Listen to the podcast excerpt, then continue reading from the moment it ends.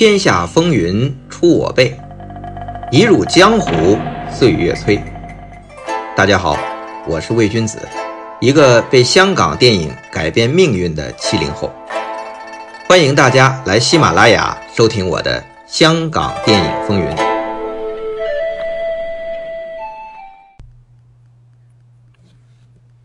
本期开始之前，先做一个更正。上回讲到徐克导演的《梁祝》，提到了配乐，只说了黄沾的贡献。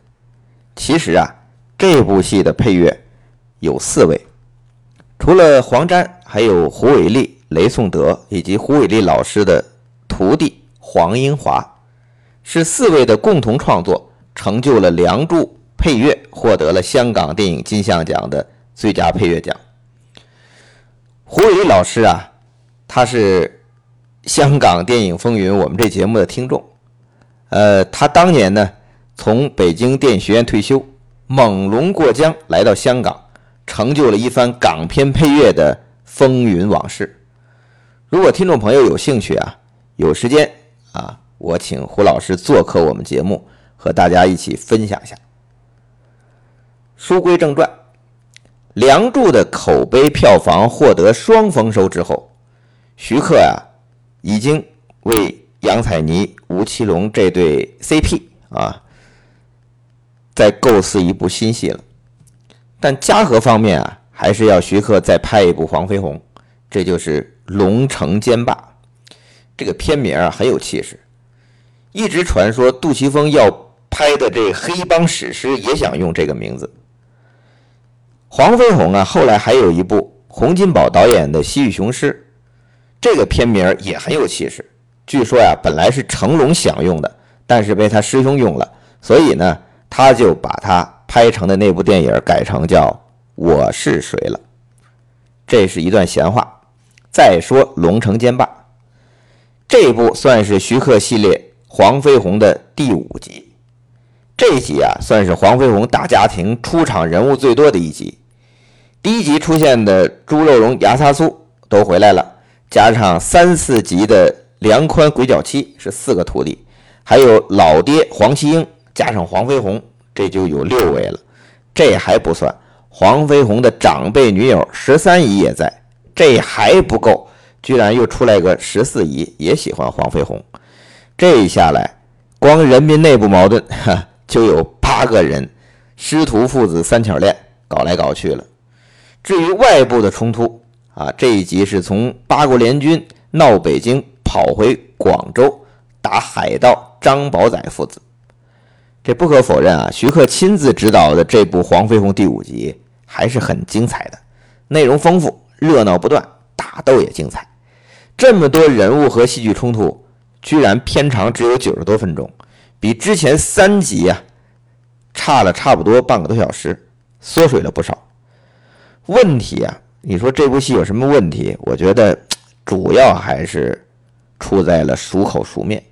除了徐克借片中人物之口做些借古喻今的表达之外啊，其他相比之前都没有什么太大变化。观众看得腻了，徐克自己拍的呀，可能也有些疲劳了。所以呀，《龙城奸霸》上映后票房惨淡，香港本地只有五百多万。是徐克版黄飞鸿系列最差成绩。不过啊，没看过的朋友还是可以看看，还是保持水准的徐克版中国往事的味道。那这里呢，值得注意的是，这段时期的徐克电影一直在启用新人挑大梁，比如《梁祝》中的杨采妮与吴奇隆，《黄飞鸿》第四、第五集演黄飞鸿和十四姨的赵文卓、王静莹。还有这个熊欣欣，这个鬼脚七，徐克这样做啊，有几方面的考虑。第一是为电影注入新的血液嘛。第二啊，就是这制作不要受制于天皇巨星的天价片酬和紧张档期。至于第三嘛，是徐克的电影工作室当时也签演员，也是为旗下演员多些演出的机会。那电影工作室最早签约的演员是谁啊？李子雄。当时啊，找他演《英雄本色》反派角色，给他的条件之一就是你得签约。后来啊，电影工作室又签了叶倩文、王祖贤、梁朝伟，九十年代甚至签过黎明。同时啊，还有赵文卓呀、熊欣欣呀，以及于荣光的一部分约。那这样我们就能理解为什么《倩女魂三》和《新仙和神针》都是力捧梁朝伟啊。黎明也演出过徐克监制的《妖兽都市》，于荣光和王静莹为啥能同时主演《黄飞鸿之铁马溜》和《东方不败之风云再起》呢？这个王静莹啊，这个大美女在当时虽然没有签约徐克工作室，但她演出了徐克的四部电影，很受宠。而且她是因为主演陈凯歌导演的《风月》名声大噪，可惜后来因为种种原因离开剧组，没有完成拍摄，只是昙花一现。不过他的这个十四姨其实还是有些意思的。如果说，李子雄、王祖贤、叶倩文、赵文卓、熊欣欣都是因为演出徐克的电影一举成名天下知。那么梁朝伟、黎明却是成名于 TVB 的电视剧。签约徐克的工作室是希望能在影坛有更好的发展，可惜啊，这时运没配合到。他们的影坛代表作不是在和徐克合作的期间出现的。说起来啊，我好像忘了一位。因为徐克的工作室当时还签的一位艺人是谁啊？张铁林，皇阿玛。他当时啊是先是在《黄飞鸿》第二集里演孙中山，然后在《新仙鹤神针》里演出大反派，再有就是在这《黄飞鸿》第五集《龙城剑霸》里演一个捕头。当然啊都没有什么反响。当然，谁知道他几年后演出了电视剧《还珠格格》，成为乾隆皇帝的专业户呢？这也是后话了。这个一九九三年以后啊，金公主，我们之前一直提到投资新艺城的那个金公主，她除了周润发的电影啊，基本停止电影投资了，连旗下的院线也和新宝合并，就是所谓的金声院线。那这段时期啊，徐克制作的电影主要是由嘉禾投资，但。嘉禾公司一九九五年的春节档肯定是留给成龙的电影。那这个时候，徐克新艺城时期的战友、老朋友黄百鸣成立了东方院线，在陆续推出《花田喜事》《大福之家》两部春节档成功的贺岁片之后呢，向徐克发出邀请：“咱们联手再战春节贺岁档吧。”本来是想拍一部歌舞片但因为徐克拍这《黄飞鸿》第五集超期，创作剧本啊，已经来不及了。于是徐克拿出了之前早就写好的一部中国美食题材的剧本《金玉满堂》，内地上映片名《满汉全席》。那这部戏啊，从筹备到拍摄到上映，总共两个月，集合了张国荣、袁咏仪、钟镇涛当红明星，以及徐克当时工作室签约艺人赵文卓、熊欣欣。那徐克呢？用武侠片的拍法拍中国美食厨艺，技法娴熟，视觉又有新鲜感，还特别有春节的气氛。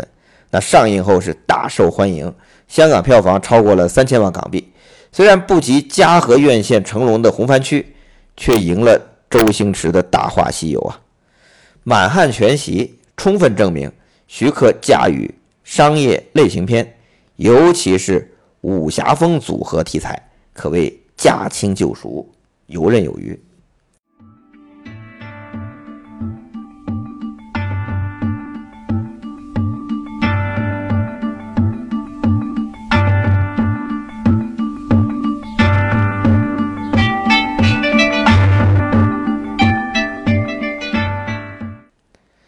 满汉全席之后，徐克。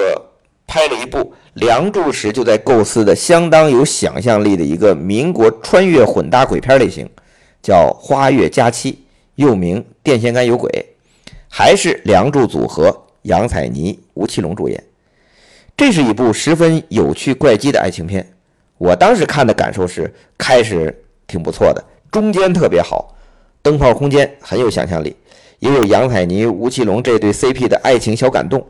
可惜的是啊，这结尾收的仓促了些，感觉啊，徐克有点受周星驰和刘镇伟《大话西游》小小的启发哦。只可惜，这部戏反响平平。有兴趣的朋友啊，可以找来看看这部冷门片。那对于《花月佳期》的实力啊，徐克已经不在意这些了。他那个时候已经到了一种厌倦期，尤其是对那个时代香港电影的自我重复和疯狂跟风，他很厌烦。这种厌倦积累到一定程度，让徐克产生了一种宣泄爆发的冲动。这已经不是靠《马汉全席》和《花月佳期》在题材组合、玩穿越等小创新、小突破能满足得了的呀。那宣泄，你选择什么题材呢？还是武侠，也算翻拍，也可以说是致敬。这次，致敬的是张彻的独臂刀。一个练刀的人被斩断右臂后，苦练左手刀法向敌人复仇的故事。故事很简单，但徐克用了一个少女的视角去讲述这个男人的江湖。徐克希望借这个故事讲述人的暴力野性的潜质。当人暴力的潜质完全显露之后，人就是一把刀，见人就斩。那徐克也将这部戏的片名就命名为《刀》。刀与徐克自《东方不败》《新龙门客栈》创立的浪漫飘逸的新派武侠片的这种风格啊，完全不同，可以说是回归到徐克最初的混乱三部曲时代。所谓混乱三部曲是什么呀？指的是徐克导演的前三部作品，包括《蝶变》《地狱无门》《第一类型危险》。后来呀，这三部戏啊，在法国出了 DVD。啊，成为一个套装，被称为混乱三部曲。这混乱三部曲也是香港电影新浪潮的重要作品，都充满了颠覆、黑暗和力量。时隔十五年之后，功成名就的徐克回到原始，回到初心，其实啊是需要勇气的。当然，徐克自己的说法就是，他只是很想拍这种戏。那这次的爆发和宣泄。不会再考虑什么市场成功与否，什么观众，这次完全不管，就是为了满足自己。徐克这次拍刀啊，风格上最大的突破在于用纪录片的手法。徐克和摄影师说啊：“你不要叫演员彩排，难道当纪录片拍不可以吗？演员走到这边你就跟过去，不是演员跟你，而是你跟演员。”那这个时候，摄影师就会说：“那这样就会不对焦啊。”徐克怎么讲呢？不对焦好啊，纪录片怎么会对焦呢？你再对回焦距不就行了？所以这刀啊，拍到最后，徐克亲自来长进，他就是想追求这种纪录片的拍法。那这种拍法不仅对摄影、对演员的挑战都很大，尤其是体力。两个主要演员赵文卓和熊欣欣都累得不行，但赵文卓这期间啊，正和梅艳芳谈恋爱，只要有一点时间，哎，就拿着大哥大和大姐通话。那这样一来呢，精力难免会分散，就引起了徐克不满。这刀的拍戏强度这么大，你还有时间谈情说爱？所以啊，徐克在后来的访谈录里少见的点名道姓批评赵文卓。所以这个外间啊传闻，这个徐克啊说赵文卓不敬业，在刀里表现啊，甚至两人分道扬镳，就来自于这个。其实啊没有那么严重，是徐克拍刀拍的太辛苦，也有焦虑，对所有工作人员要求都很高。那有些观众看刀啊这部电影，一定会记得赵文卓和反派熊欣欣在打斗的时候。都会说对方太慢了，太慢了，太慢了，因为他们的动作太快了。确实，刀的动作场面凌厉迅疾，给人眼花缭乱、跟不上的感觉。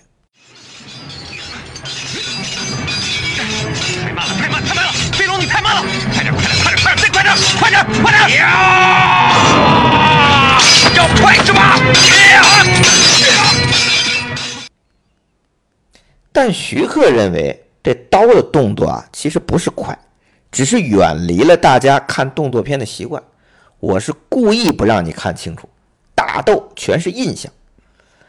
徐克确实做到了，很多影迷反复观摩刀，盛赞这种创新的影像风格。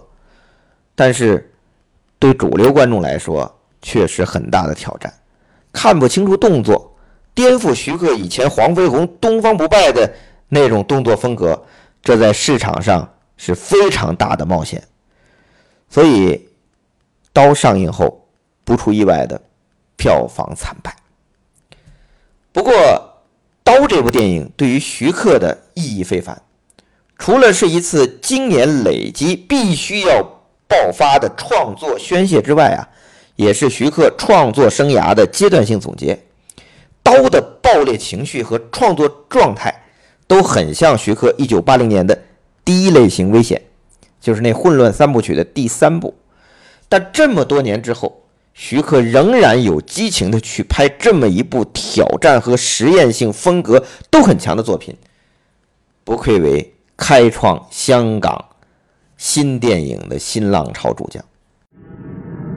哼，你的刀这么慢，怎么出来混饭吃啊？不过呀，咱们回头看当年啊，徐克拍完《第一类型危险》之后，也是票房惨败，他就。转回身去投身商业类型片的创作，就是新艺城时代，成为新艺城一系列市场主流电影的干将了。那刀之后，为什么说刀像第一类型危险？连后边徐克的状态也很像。刀之后，徐克也全面调整了自身的状态，全面拥抱未来更大的世界和市场。所以啊，这个《刀》这部电影的情绪爆发，或者说走火入魔呀，不可能是常态。偶尔失控之后，还是要理智的面对现实。首先，在生活上，徐克和施丹生1996年正式结婚，举办婚礼，踏入了人生新阶段。那其次呢，继续主流商业化，所以有了1996年继续和黄百鸣合作的贺岁片《大三元》，不费什么心力。教父拯救妓女的反转疯闹喜剧，拍的是弓马娴熟，保持水准，票房也稳定。那这个期间呢，徐克呀，继金公主嘉禾以及吴思远、黄百鸣之后，又合作了一家新的电影投资出品公司，就是永盛娱乐，向老板的。那因为跟永盛的合作呢，就有了一些新的合作演员和计划，比如《新上海滩》。这是刘德华和徐克的第一次合作，因为刘德华一直是和永盛合作，这回顺理成章了。还有《黑侠》，是徐克和李连杰继黄飞鸿分道扬镳后的再次合作。不过这次徐克推荐了新上位的李仁港担任导演。李仁港之前啊是拍了一部《九四独臂刀之情》，被徐克看中，然后担任了徐克。监制的电视剧《黄飞鸿》里边的剪接和一个单元的导演，徐克很看好李仁港。那这部《黑侠》呢，就是李仁港担任导演，徐克的老搭档八爷袁和平担任动作指导。《黑侠》这部戏啊，很多采访证明，徐克在现场拍摄上，哎，这一回没有怎么管，主要负责的是前期的筹备和后期的制作。那《黄飞鸿之西域雄狮》啊。虽然是黄飞鸿系列电影，其实啊也不是徐克想拍，只是永盛娱乐的老板向华强认为，我们既然和徐克合作，我们又签了李连杰，没有理由不拍一部黄飞鸿吧？结果徐克怎么办呢？他提出了洪金宝担任导演，他来监制。按照徐克的算盘，因为有洪金宝这么成熟又是动作大师的导演在。就不用他怎么管了，所以这部《黄飞鸿之西域雄狮》啊，并不是徐克的电影工作室制作，这是很少见的。徐克主要还是在前期和后期担任他监制的工作，所以《西域雄狮》和《黑侠》虽然都是李连杰主演、徐克监制，但事实上两人在这两部戏的拍摄期间见面的机会啊，其实不多。这中间啊，有很多耐人寻味之处。据说啊，只是据说，一直到《龙门飞甲》，虽然这部戏徐克和李连杰都在现场拍摄，但据说还是不怎么说话的状态啊，其中微妙，外人不足道也。但是《龙门飞甲》呃上映前后的宣传，两个人可是谈笑风生了，这个是我亲眼目睹。回头再说这个《黑侠》和《西域雄狮》这两部徐克监制的作品，都有一个特别之处，格局都超越以往的港片儿。《黑侠》完全是按照美国超级英雄漫画的这种呃改编思路来构思的。漫画《黑侠》据说灵感也来自李小龙在美国的剧集《青蜂侠》。《黑侠》这部电影后来在美国大受欢迎，也为李连杰打入好莱坞奠定了基础。那黄飞鸿《西域雄狮》呢？跑到美国西部打牛仔，也是一部走出去的华语合拍片。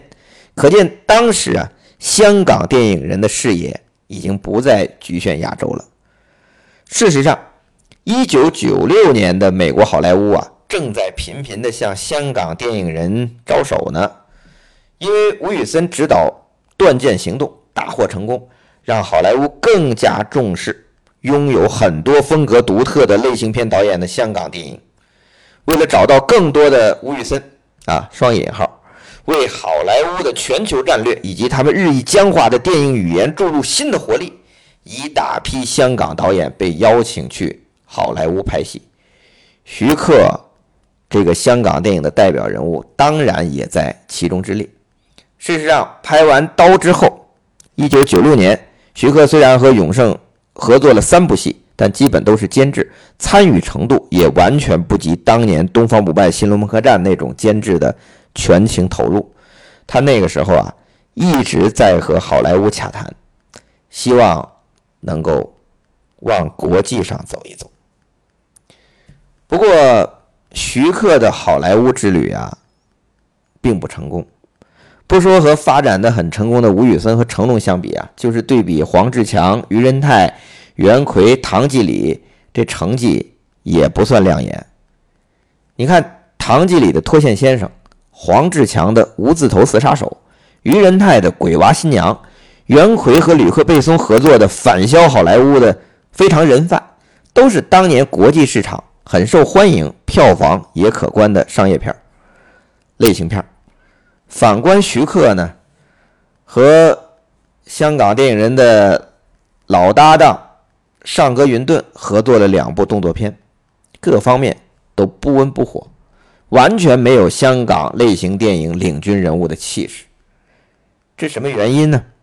还是和徐克的创作制作方式到好莱坞水土不服有直接的关系。而且这徐克电影虽然开山立派。大放异彩，但创制方面一直还是存在着他的一些问题的。因为很多听众朋友，我看到他他们的留言啊，就会说：“哎，你一直讲徐克，你很推崇徐克呀。因为听你这一路说呀，这徐克简直无所不能，战无不胜啊。我当然很推崇徐克了，但是很显然，徐克也不是攻无不克。”更不是完美无缺。我讲徐克的系列，是因为跟新艺城、跟吴宇森，他是香港电影版图的一块而已。那说到徐克，很多人说我一直推崇，那我们下期就会把炮火对准徐克，你想听吗？